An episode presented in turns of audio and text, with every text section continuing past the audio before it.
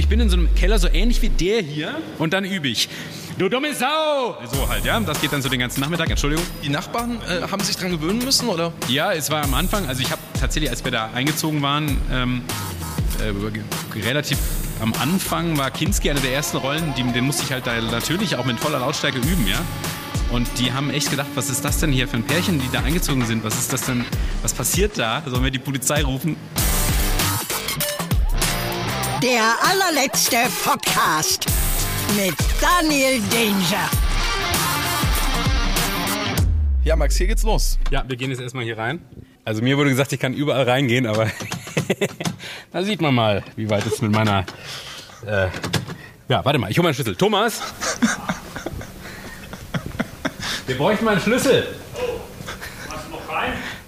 ich habe meinen gerade dem Jakob gegeben. Der ist irgendwo. Ja, wir können ja in der Zwischenzeit ein Glas Wein trinken. Ja. Gäbe Schlimmeres. Ich meine, logisch ist es, dass die Tür zu ist. Generalschlüssel ist noch nicht vorhanden. Ja, ist vorhanden, aber noch, äh, ich glaube, das Vertrauen ist noch nicht da, dass ich hier, ich, ich habe ja ehrlich gesagt keine Ahnung. Ich, bin- ich komme mir auch immer so ein bisschen falsch vor. Hier wird, also jetzt ist hier gerade tote Hose, ne? aber heute Morgen wurde hier richtig viel gearbeitet. Und ich stehe halt immer so ein bisschen dazwischen rum und stelle blöde Fragen. Also, ja, das ist so mein Job, mein Teil. Hier. Wir beschreiben es mal einmal. Wir sind hier beim Weingut Josef Walz in Heitersheim. Das ist in der Nähe von Freiburg. Ja, genau. Ich bin in Freiburg aufgewachsen und hier das Markgräflerland ist eine wunderschöne Region. Und äh, ja, und ich bin jetzt ziemlich oft hier im Markgräflerland, weil ich eben mit dem Thomas Walz gemeinsam einen Wein mache. Und jetzt demnächst sogar auch noch mehrere. Bin voll weinverrückt gerade. Und wenn wir denn reinkämen, würden wir ihn sogar mal zu Gesicht bekommen heute. Den Thomas oder den Wein? Ja, ja, der Thomas ist da eingesperrt. Nein, also ähm, wir werden dir, ich zeig dir gleich mal die Fässer, in denen wir jetzt, also ich nicht, aber die anderen halt unter meiner Aufsicht den Wein abgefüllt haben, in denen der Wein reift. Man hört es ja immer, ne? So Barrikfass und so. Und die zeige ich dir jetzt gleich mal. Also es ist wirklich ein sehr schöner Hof. Hier ist ein großes Haus. Ich nehme an, hier gibt es auch eine Gastwirtschaft, aber du kennst dich besser aus.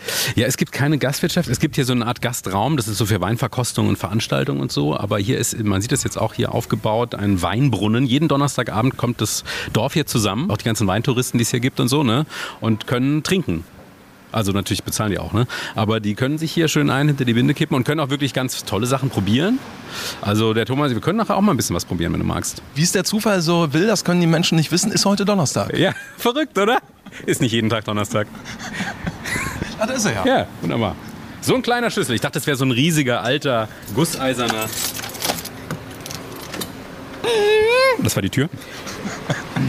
Zehn Stufen. Aber das hatte schon was hier so ein bisschen von Weinkeller, oder? Also man hört tatsächlich sogar, dass wir im Weinkeller sind. Ich habe den Schlüssel. Wir machen die Tür von innen zu. Ja, genau. Also hier siehst du die ganzen Holzfässer. Also alles, was hier am Holz gereift wird, ist hier in diesem Raum gelagert. Und ich finde, es riecht auch schon so. Ne? Ich liebe diesen Geruch. Das ist so richtig Weinkeller. Also das ist so ein bisschen die, die Hefe, die man wahrscheinlich riecht, könnte ich mir vorstellen. Ich weiß es nicht genau. Aber ich weiß, ich kann dir zum Beispiel sagen, was hier in diesen Fässern ist, weil es draufsteht. Sehr gut, ja. Hier unten ist so eine kleine Pfütze, da ist kein Wein, ne? Das ist unser Gutedel. Den nee, also ich könnte mir vorstellen, dass wenn man das trinkt, dass es auch ordentlich knallt. Aber ich würde es nicht empfehlen. Da gibt es deutlich. Besseres. Ja, ja, wirklich. Das ist jetzt ein Fass. Ja, das ist, ich glaube, sogar so typisch Eiche. Ich glaube, dass der Thomas die auch aus Frankreich wirklich bezieht. Das sieht man so ein relativ neues Fass. Und hier steht drauf, was da abgefüllt wurde. Der mit dem Schlüssel war übrigens gerade der Thomas. Das war der man Thomas, ja, ja, ja. Also, warte mal, das wurde heute hier abgefüllt und es wurde geerntet vorgestern. Ja, vorgestern oder gestern. Was haben wir heute? Oder Heute ist Donnerstag, haben wir eben gelernt. ja, gut, ich, was haben wir für ein Datum? Egal. Also am Mittwoch wurde es geerntet und dann wird es hier direkt, ähm, da wurde es abgepresst, ne, die Trauben, also Weißwein, da steht auch hier Weißburgunder, ja, wurde abgepresst und dann wird es hier in dieses Fass gesteckt und dann ungefähr ein knappes Jahr vergoren. Und man würde jetzt auch sehen, also das sieht man jetzt hier nicht, aber manchmal blubbert es dann hier auch so ein bisschen, weil die Hefe macht ja, also die Hefe wird zugesetzt und die macht dann aus dem Zucker, der im Wein ist, macht die Alkohol und CO2. Und Gott sei Dank, muss man sagen. ja, Gott sei Dank vor allem Ersteres. ja, und wenn man einen alkoholfreien Wein haben will, dann muss man den Alkohol dann nachher wieder entziehen, was ein bisschen umständlich ist. Und äh, damit entzieht man leider auch immer den Geschmack. Deswegen ist es mit alkoholfreiem Wein immer so eine Sache. Aber er ist immer gefragter, glaube ich. Ne? Ja, ist total. Wir wollen auch mal einen machen, aber da, da müssen wir uns erstmal so ein bisschen rantasten. Wir machen ja momentan nur Gutedel. Gutedel ist eine Rebsorte, die gibt es nur hier im Markgräflerland in Deutschland. Und die ist schon uralt und die ist auch relativ pflegeleicht und ich finde die ziemlich super. Aber die kennen nicht so viele. Und da wollen wir halt so ein bisschen Werbung für machen. Warum mache ich überhaupt hier Wein? Ja, weil das ist meine Heimat und ich habe irgendwie Bock, so eine Spezialität aus meiner Heimat so ein bisschen nach vorne zu bringen. Das ist die Idee. Hätte jetzt eine Frage von mir sein können. Ich habe sie nicht gestellt, deswegen stellst du dir sie selber. Finde ich gut. Ja, ich rede die ganze Zeit allein.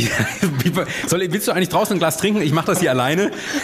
Komm, ich würde mal sagen, apropos trinken, hier ist ein Spucki. Das ist ein Spucknapf. Also wenn man nichts schlucken möchte, dann spuckt man da rein. Also, Den brauchen wir heute definitiv nicht. wie du meinst. Du, ich finde, ich bin total Spuckfan. Ich spucke manchmal auch zu Hause. Also wenn ich richtig viel getrunken habe, dann muss ich schon auch mal spucken. Nein. Aber eigentlich ist es doch Quatsch, oder? Also ich meine, Nee, nee, wirklich. Nee, Nee, es ist ja? wirklich kein Quatsch, weil du kannst ja wenn sonst, also gerade, ich bin jetzt ja voll so auf dem Weintrip, ich liebe das, ja, und ich will halt einfach die Weine schmecken, aber ich will ja nicht jeden Tag irgendwie Alkohol trinken, deswegen spucke ich das aus. Das geht. den Spucknapf stelle ich mal eben in Richtung Tür, Max. Ne? Gläser, ich glaube, die wurden für uns bereitgestellt und ich, ich Eumel habe sie nicht gesehen. Nimm uns mal einmal ein bisschen mit, äh, Max. Was machst du gerade? Ich habe hier gerade so eine, so eine pistolenförmige Vorrichtung in der Hand, ein Rohr. Und das stecke ich jetzt hier in das Fass oben rein, um. Aber warte mal, oh Gott, ey, ich, ich mach's sicher falsch. Kann ich dir irgendwie Ja, du assistieren? könntest das kurz mal halten. ja. Was ist das für ein Ding? Das heißt, äh, ich habe keine Ahnung, wie das heißt. Das ist ein Verschluss. Hier siehst du nochmal eine Flüssigkeit, da kann die Luft entweichen. Also das CO2, habe ich ja gerade erklärt, ne, das entweicht hier, aber es können halt zum Beispiel keine Fruchtfliegen oben rein. Praktisch. Ne? Ja. Ich meine, Fruchtfliegen sind da ja sowieso ohne Ende drin, ne? von wegen veganer Wein und so. Du musst dir vorstellen, wie viel Ungeziefer in so einer Traube sind. Die werden ja alle mitgepresst. So, jetzt muss ich mal gucken, ob ich das hinkriege. Wie weit ist mit dem Strohhalm? Geht es doch gleich. Man macht's rein, hält's zu. Oder? Scheiße, ich kann's nicht. Aber man merkt auf jeden Fall, da ist Wein drin. Das kommt schon durch. Ist auf jeden Fall eine Flüssigkeit, schon mal gut. Stimmt, Wein äh, könnte man jetzt ehrlicherweise noch gar nicht sagen. Ich will das da rauskriegen. Ah, ja, guck mal. Es fällt zwar alles runter, aber ich habe es immerhin geschafft, dir zum Probieren ein klein bisschen was abzuzapfen. Das könnte aber jetzt von der Farbe her auch noch Apfelsaft sein, Max. Ja, es ist aber Traubensaft. Gar nicht so. Ja, ja. Es ist einfach Traubensaft. Probier mal. Es ist wirklich einfach nur. Sieht auch ist auch noch so naturtrüb. Ne? Es ist ähm, noch nichts vergoren, ist ja heute erst da reingefüllt worden. Also es ist wirklich nur einfach Traubensaft. Probier mal. Möchtest du als erstes probieren? So, nur hast hier ein Spucki dabei. Ich hau, das, Ja, nimm, nimm mal einfach einen Schluck. Es ist wirklich süß, super süß. ich hau's nicht auf Ex weg jetzt, oder? Nee, nee, probier einfach mal. Es ist, ich finde es echt faszinierend, wie süß der Traubensaft ist. Es ist einfach nur die gepressten Trauben von den Reben. Müsste ich hier auch schon, du bist ja der Du musst Experte. jetzt nicht klugscheißen. Das ist beim Wein sowieso das Allerschlimmste. Die Leute, die irgendwie denken, also ich mache das jetzt ja auch die ganze Zeit, ne? aber so immer dieses, ah, hier noch eine Note von dem und dem, ja, ganz schlimm. Ist gar nicht direkt. so- Okay. Ja. Vor allem, ich habe auch noch niemanden gesehen, der so fachmännisch Saft trinkt wie du. Es ist noch Saft, verstehst du? Und? Süß, oder? Aber er schmeckt. Ja, lecker. Nee, er- ernsthaft Ja, ja. jetzt. Das ist Weißburgunder, bevor er vergoren ist. Ich trinke noch einen Schluck. Und ja. jetzt, jetzt trinken wir mal, in dem Fass neben dran, ist er nämlich vergoren? Ist hier schon Alkohol drin Nee, eigentlich? nee, da ist nichts drin. Ich habe schon ein bisschen was gemerkt Ja, gerade. ja, das ist. Nee, aber wirklich, das kann man gut trinken, muss ich ehrlich sagen. Ja, ich wundere mich auch, warum man so eigentlich nie Traubensaft trinkt. Also ich nie, aber. So, und jetzt zum Vergleich hole ich dir mal was aus dem anderen Fass raus. Ich bin froh, dass uns der Thomas allein gelassen hat. Ich glaube, er würde die Hände über dem Kopf zusammenschlagen, wenn er mich hier mit diesem Ding hantieren sehen würde. Voll wenig rausgekommen. Meine Güte, aber es ist doch der Trick, oder? Man geht rein mit dem Strohhalm, man hält es zu. Ich hätte es jetzt nicht anders gemacht. Ah, now we're talking. Also man muss sich das wirklich so vorstellen. Max Giermann ist jetzt mit diesem Rohr, sagen wir mal, einfach oben auf dem Fass und da ist so eine kleine Öffnung und da hat er das Rohr reingehalten und hat da ein bisschen was von diesem Traubensaft abgezapft. Man muss sich das auch nicht so genau vorstellen. so, jetzt riech mal hier dran. Das ist schon eine andere Nummer. Das ist schon vergoren hier. Ist noch ziemlich trüb, ne? Der ist also noch nicht sozusagen noch nicht komplett geklärt, noch nicht filtriert. Naturwein, sagt dir das was? Natürlich. Die, genau. die sehen ja auch so aus oft. Nicht immer, aber die sehen oft so, so naturtrüb aus. Jetzt riech mal dran, da riechst du sofort den Unterschied. Das ist aber dieselbe Traube. Tatsächlich. Das riecht wirklich anders. Ich Warte mal, ich muss, noch mal ganz, ich muss noch mal ganz kurz an dem anderen riechen. Moment. Nee, definitiv. Woran riechst du sonst an Klebstoff? Guck mal, mach mal hier ein bisschen was davon, ich werde auch mal probieren. Okay, Bin jetzt auch neugierig. Stößt man hier auch schon an? Und ja, warum nicht? cheers. Okay. Hau weg. Mhm. Ja, ist noch sehr, sehr hart, ja, sehr, sehr sauer. Aber man kann schon was erahnen. Das ist euer Wein. naja. Noch nicht ganz. noch nicht ganz, nee. Aber also wie gesagt, der hat ja auch noch ein bisschen was vor sich. Aber ich finde es interessant, wie so die verschiedenen Stadien sind. Und so viel passiert, also man macht den in so ein Fass rein und wartet halt entsprechend lange. Ne?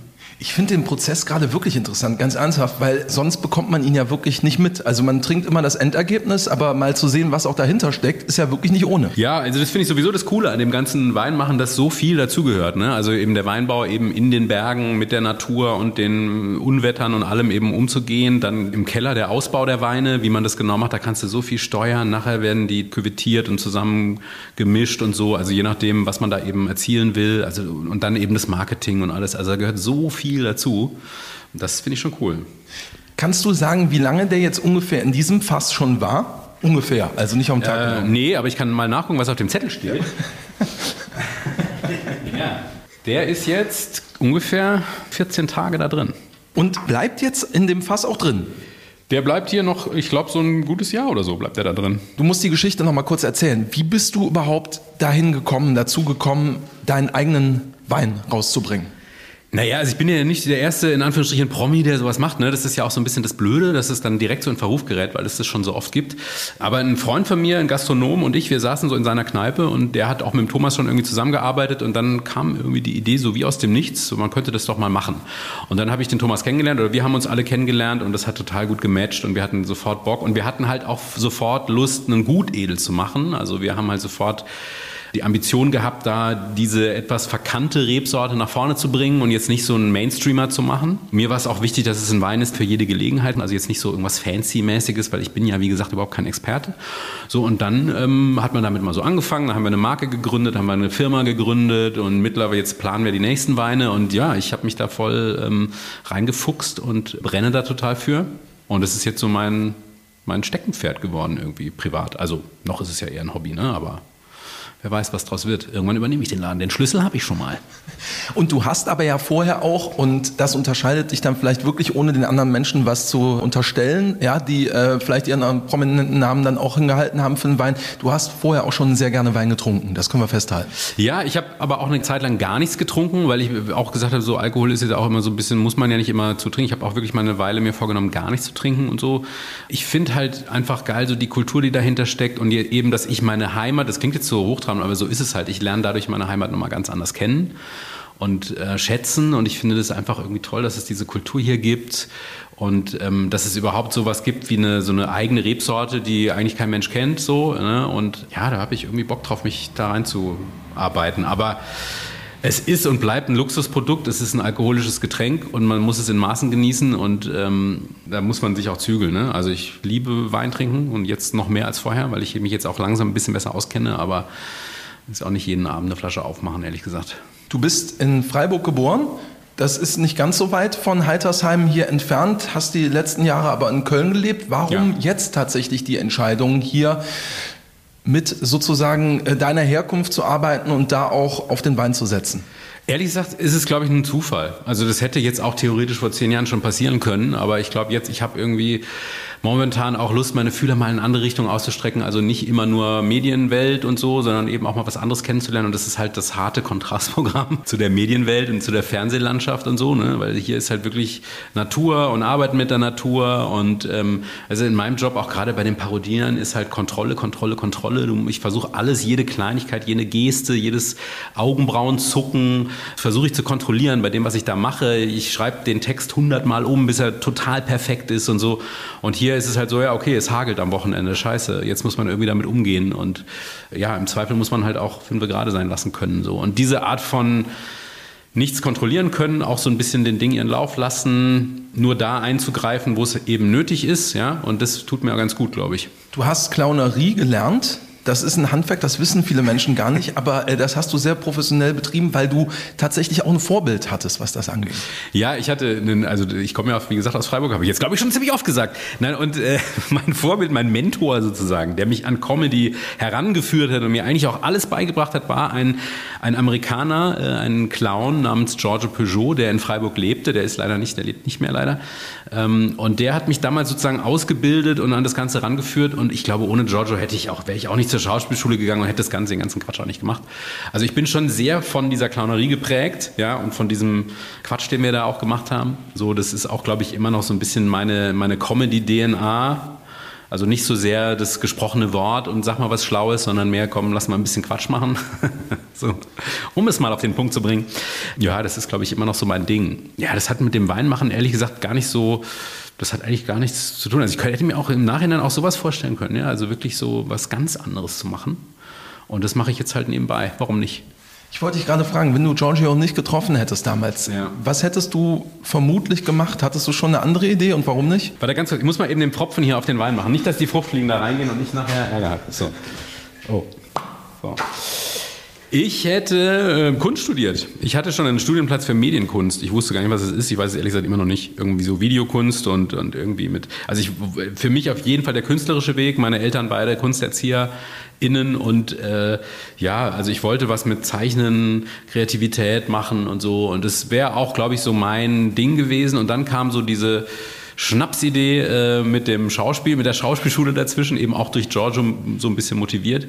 Und dann habe ich da vorgesprochen an der Schauspielschule in Berlin, dann haben die mich genommen und dann dachte ich so, ja komm, Kunst kannst du auch noch später studieren, theoretisch, wenn du älter bist, Schauspiel nicht. Ist ja nur so ein kleines Zeitfenster.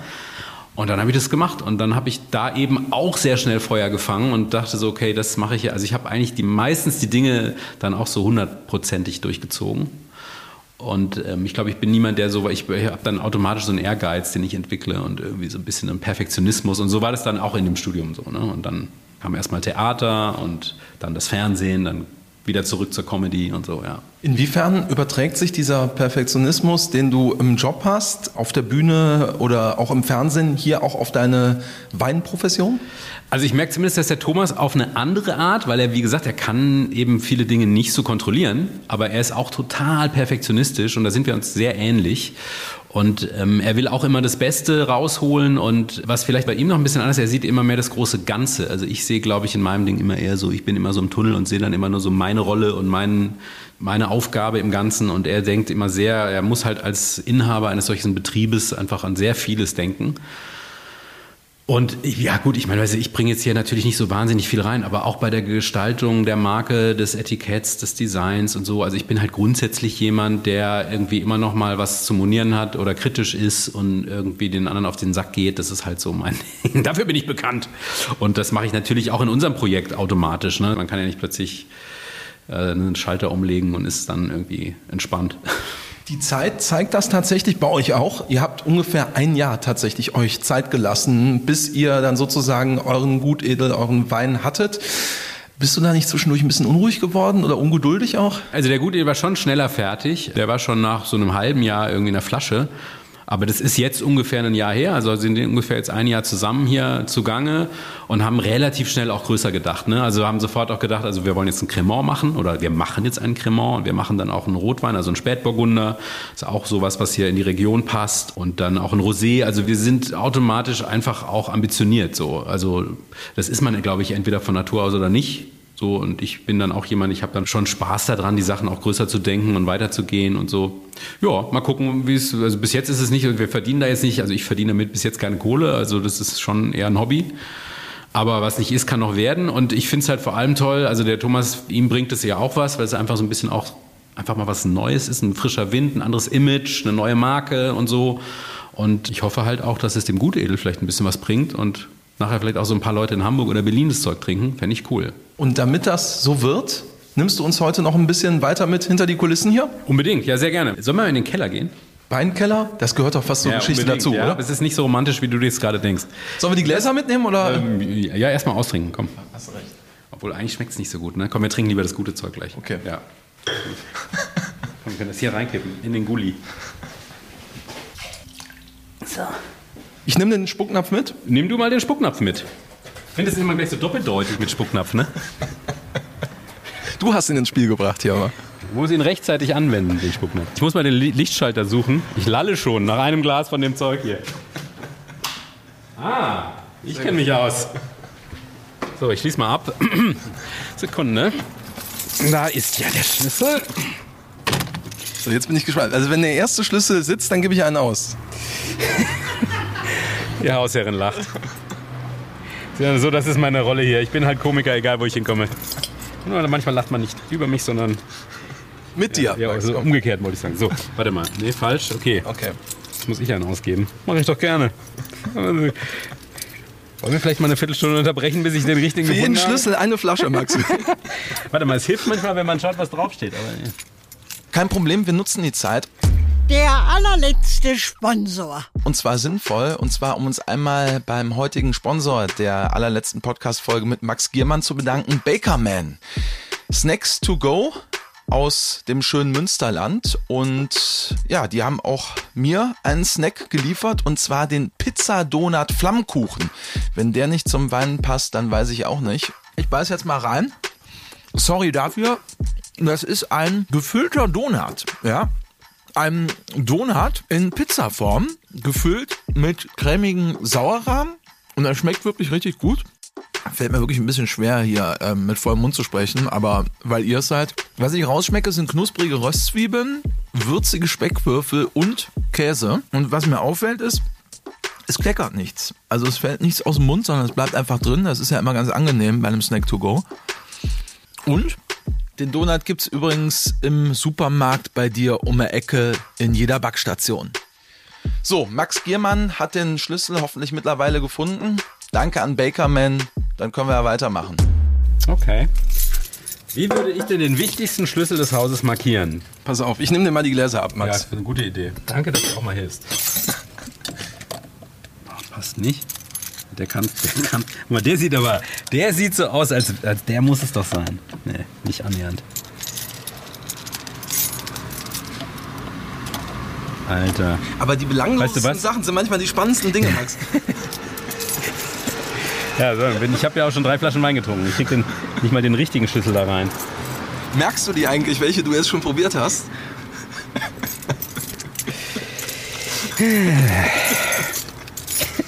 Nee, ich glaube, ich, ich drehe mich im Kreis. Piep, piep, zu. Okay, alles klar. Die Tür ist zu. Thomas, Aber hier klaut doch eh Tür keiner nicht was. zu. Ich lasse einfach offen, Nicole, ne? Die offenen Beine sind sowieso die beliebtesten. Hallo. Hallo, guten Tag. So, jetzt geht's wo rein? Äh, achso, wir wollen in den Keller, ne? Dann würde ich sagen, wir gehen hier um die Ecke. Also ich kann dir das auch erstmal zeigen hier. Das Bitte. ist ja auch eigentlich ganz spektakulär. Das sieht nach einem Verkaufsraum aus. Genau, das ist der Verkaufs- oder Verkostungsraum oder wie auch immer. Du findest allerdings, und da- dafür kriegt äh, der Thomas jedes Mal was zu hören, noch kein Regal mit Gia-Produkten. ähm, Jetzt, wo du sagst. Ja. Warum ist das so? Da muss ich als Journalist natürlich nachfragen. Ich glaube, der Gier, das hat er ja vorhin schon angedeutet, den hat er immer irgendwie unterm Tisch und den zückt er dann so wie so eine Geheimwaffe, wenn nichts mehr geht. Aber ich glaube, wenn wir uns in einem Jahr hier wieder treffen, wird es vielleicht auch anders aussehen. Ja, dann, äh, wie gesagt, dann muss ja der Thomas mich nach dem Schlüssel fragen. Guck mal, da geht's in den Keller runter. Aber ich kann auch einmal ganz kurz, wir können einmal hier die Runde machen. Das sind hier so die, die Lagerhallen. Also hier, das ist ja ein Familienbetrieb. Ne? Da gibt es keine Ahnung, wie viele hundert Jahre den Betrieb es hier schon gibt. Und ähm, hier wird alles selber gemacht. Das ist die Etikettiermaschine. Oh. Da werden die Flaschen vorne aufs, aufs Fließband gestellt, dann werden die hier einmal durchgejagt und dann wird hier an dieser Stelle, wo dieses orangene Teil ist, da werden die äh, Etiketten dann dran gedrückt. Und das ist auch sehr lustig, wenn die Flaschen hier alle durchrattern. Hier ist normalerweise, und das hat Thomas eben schon erzählt, wirklich auch Betrieb. Die äh, Kollegen äh, haben nur heute Morgen schon äh, gearbeitet, die waren fleißig. Die ja, sind ja, schon genau. Die haben schon nach Frühshoppen, bei denen ist dann schon um 11 Uhr Feierabend. naja, die haben äh, wirklich sehr emsig heute Morgen hier alle Hand angelegt und haben Sachen abgefüllt und so. Und du hörst es einmal ganz ruhig. Überall gärt was und blubbert was.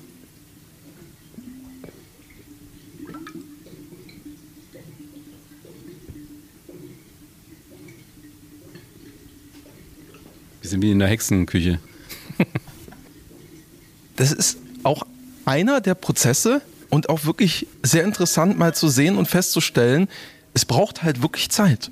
Ja, das finde ich auch so großartig. Ne? Ja, du brauchst automatisch bei diesem Job oder bei diesem Vorhaben immer so ein bisschen Geduld und man ist halt dann trotzdem auch immer total neugierig, wie das dann nachher schmeckt. Ne? Also, weil du kannst es ja nicht alles beeinflussen. Also man versucht natürlich schon eine geschmackliche Linie zu erstellen mit einem Produkt und das dann auch so ähnlich wiederherzustellen. Aber sonst wäre das beim Wein ja nicht so, dass die Jahrgänge so eine Rolle spielen. Ne? Also es ist halt jedes Jahr schmeckt dann auch wieder anders. Das finde ich schon cool. Ich glaube, dieses Jahr war, war nicht so einfach. Was die Ernte angeht? Was die Ernte angeht, war es super kompliziert, weil es jetzt alles so schnell gehen musste. Das Wetter war scheiße am, am Ende. Also muss man es einfach sagen. Es hat doll geregnet, es war auch viel Hagel zwischendurch und äh, da sind natürlich, kommen die Trauben natürlich zu Schaden. Und wenn die dann aufplatzen, dann gibt es Fäule und Schimmel und keine Ahnung, dann muss man die halt schnell reinholen. Und das war, glaube ich, ähm, also wirklich nicht nur hier in der Region, sondern auch in ganz Deutschland echt ein großes Problem. Aber ich glaube, der Thomas hat es gut hinbekommen. Ich habe äh, nicht geholfen, um die Sache nicht noch zu verkomplizieren. So kann man es Und weil ich einfach keinen Bock auf den Scheiß hatte. So, so. Die Drecksarbeit machen die anderen.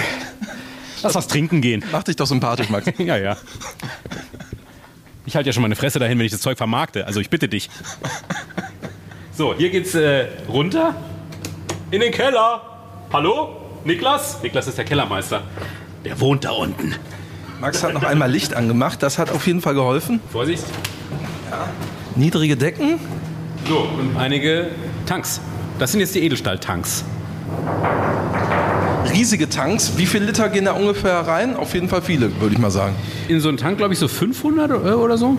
Ins, insgesamt äh, werden hier, das habe ich Thomas heute noch gefragt, insgesamt macht er ungefähr im Jahr so 100.000 Liter Wein. 100.000 Ja, Liter. insgesamt, ja.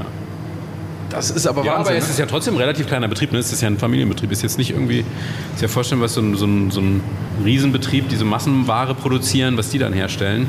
Ja, und hier siehst du es auch. Da blubbert es überall. Warte mal, hier ist hier drin. Also Gutedel ist tatsächlich ja noch nicht abgefüllt. Deswegen den können wir auch nicht probieren hier. Oh, das ist ein bisschen gruselig, ne? das, kommt, au- nee, das kommt nicht aus der Decke raus. Das wäre auch nicht schlecht. Ja, aber das ist einfach nur, weil da drin gerade ähm, vergoren wird. Das ist sehr gut. So wird Wein draus. Ich glaube, der hier wird besonders gut. Der blubbert so doll. Ich habe voll die Ahnung. Aber es hat wirklich was von Entschleunigung hier unten, oder? Ja, schon, schon. Und irgendwie auch so was von Ehrfurcht, finde ich. Also man hat so, weil man irgendwie so, keine Ahnung, es ist, ist ja auch irgendwie eine extrem fremde Welt, für mich auch noch eine sehr, sehr fremde Welt, in die ich da reinschnuppern darf. Und das ist natürlich auch echt ein Privileg, ne? Dass ich einfach nur, weil man mich irgendwie, meine Nase aus dem Fernsehen kennt, jetzt so was machen darf.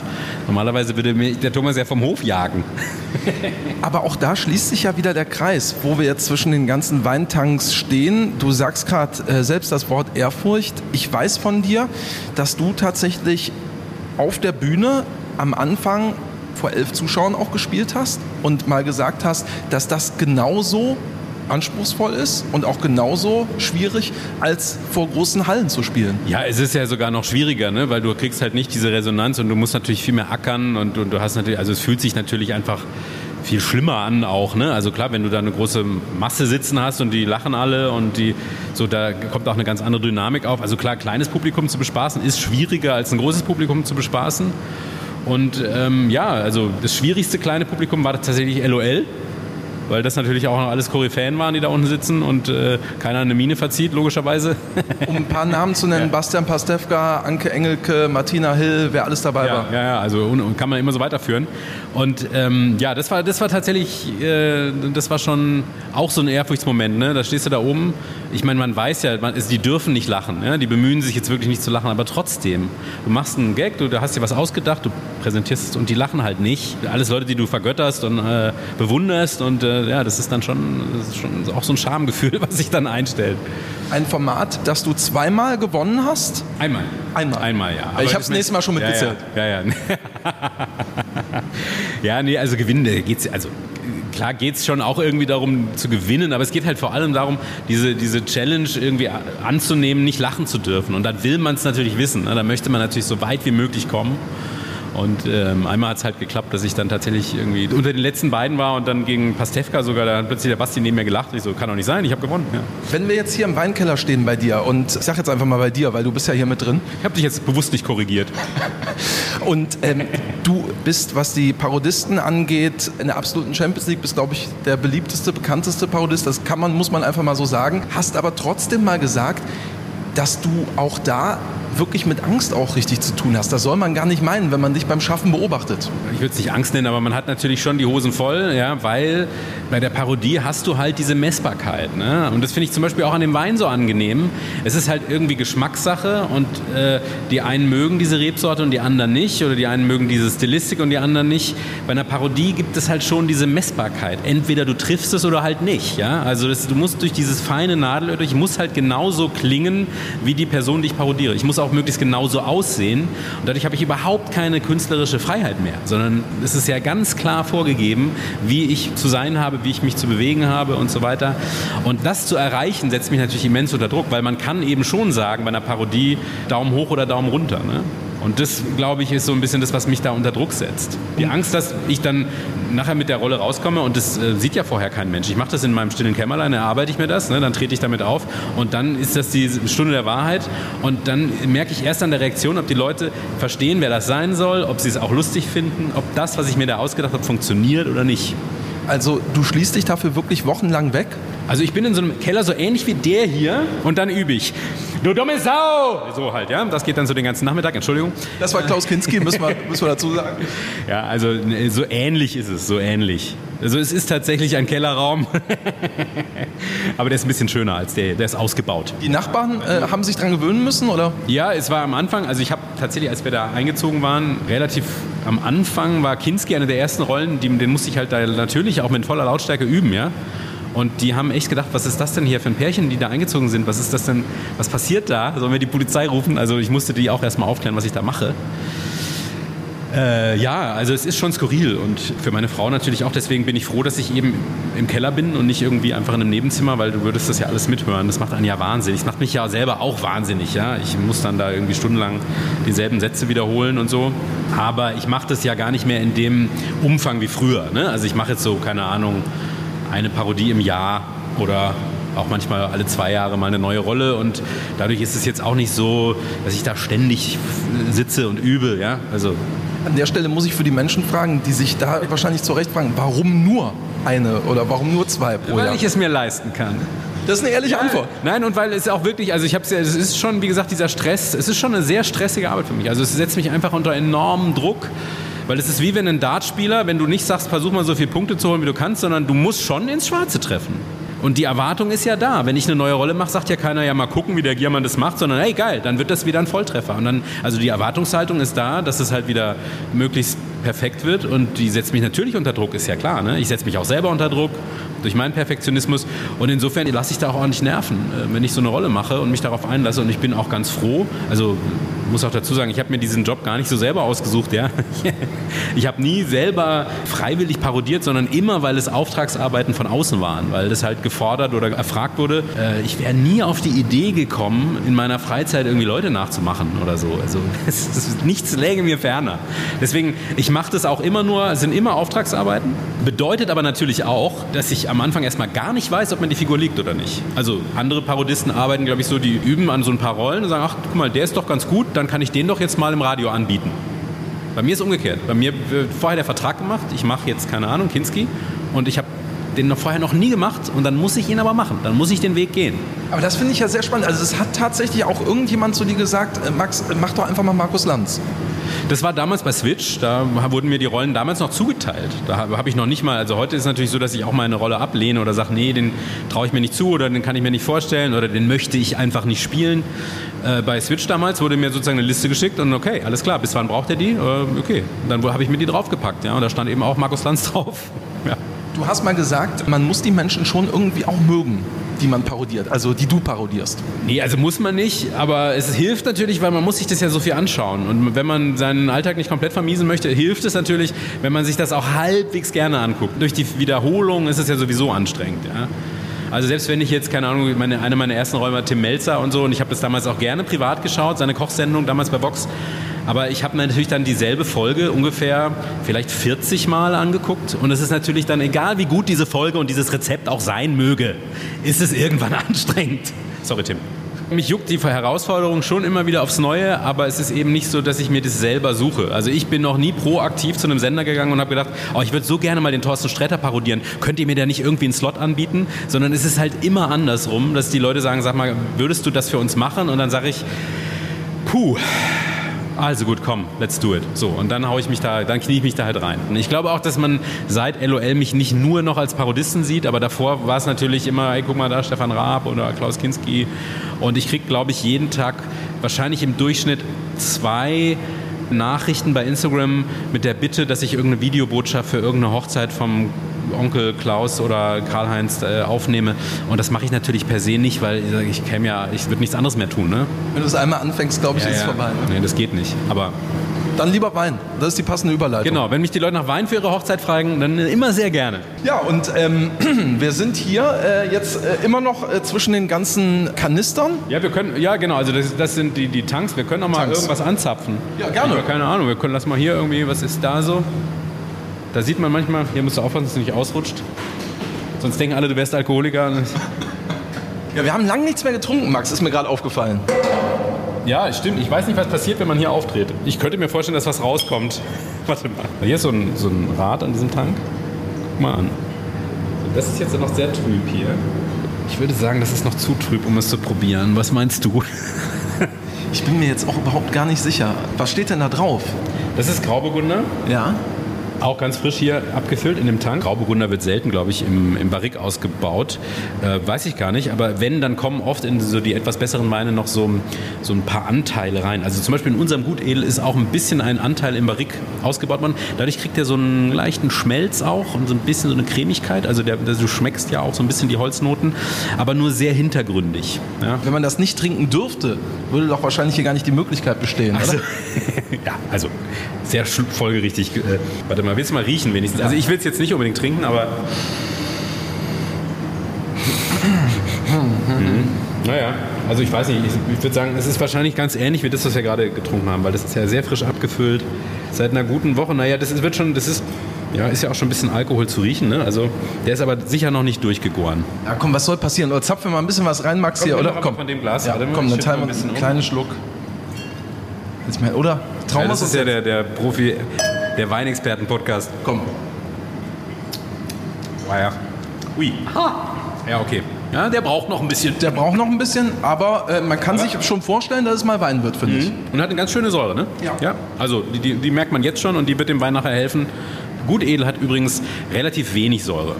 Aber unser Gutedel hat eine wirklich hervorragende und besonders schöne Säure. Also das ist auch für Gutedel, also alle Leute, die sagen, ah nee, Gutedel ist mir zu langweilig, ist nicht knackig, hat keinen Biss und so. Der soll mal unseren Giergutedel probieren. Der ist nämlich sehr, sehr fein. Kommt einmal der Spucki zum Einsatz.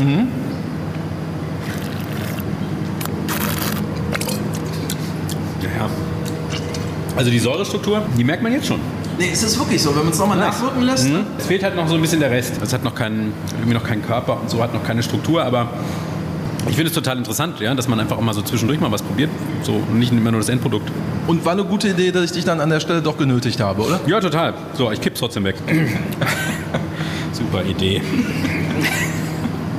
Okay, ich nehme den Spuckschutz mit. Aber ich weiß, Spuckschutz, es ist ein Spucknapf. Mann, ich habe schon wieder Spuckschutz gesagt. Aber ich hoffe, ich weiß es ja noch nicht, Max, aber ich denke, wir werden hoffentlich ja auch deinen richtigen, deinen richtigen Wein irgendwann noch probieren dürfen, oder? Könnt ihr noch einmal auf meinen Kopf klopfen? Ja, schon besser als vorher. Ich stehe gerade auf dem Schlauch. Ja, also hier sind sehr viele Schläuche, es sind sehr viele Tanks, es riecht alles so ein bisschen kellermäßig muffig, aber auch so ein bisschen nach Hefe, es gluckert. Es ist eine sehr skurrile Umgebung eigentlich, ne? Aber wir sind hinter den Kulissen und da sind wir wirklich dank dir die Ersten, ne? die du hier einmal mit entführst und wirklich so ein bisschen... Okay, wir sagen einfach mal ja, komm, kann man schneiden.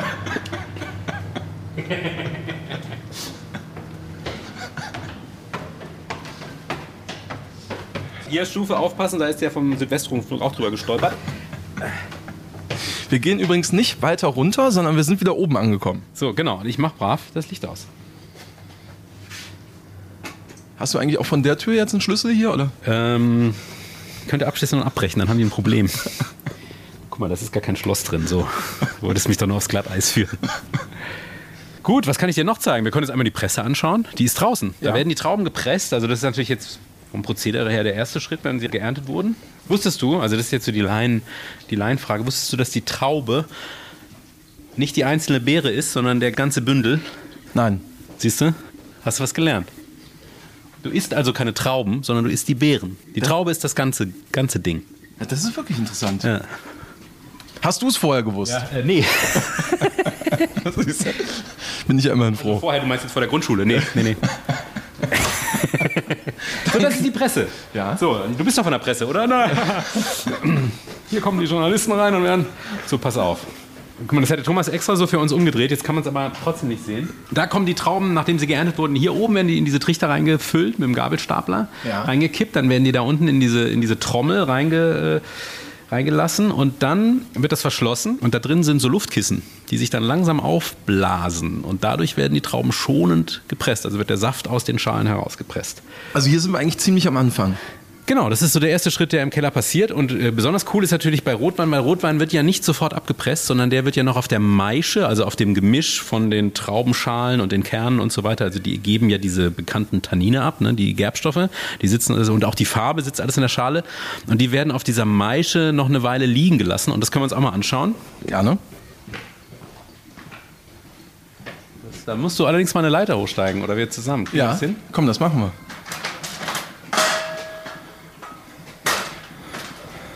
Ich mach mal den Sp- Spuckschutz, äh, Spucknapf weg. Spucknapf! Napf, es ist ein Napf!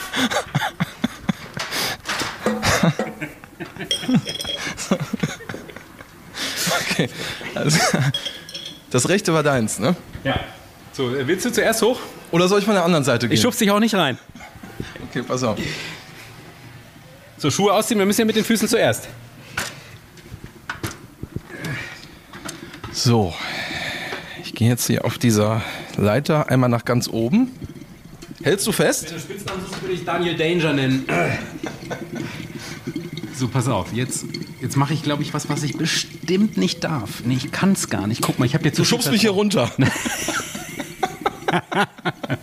Das ist total schade, weil heute Morgen, als ich hier war, war das offen. Und ich konnte, man konnte sehen, das ist alles voll mit diesen Traubenschalen und es sieht total toll aus.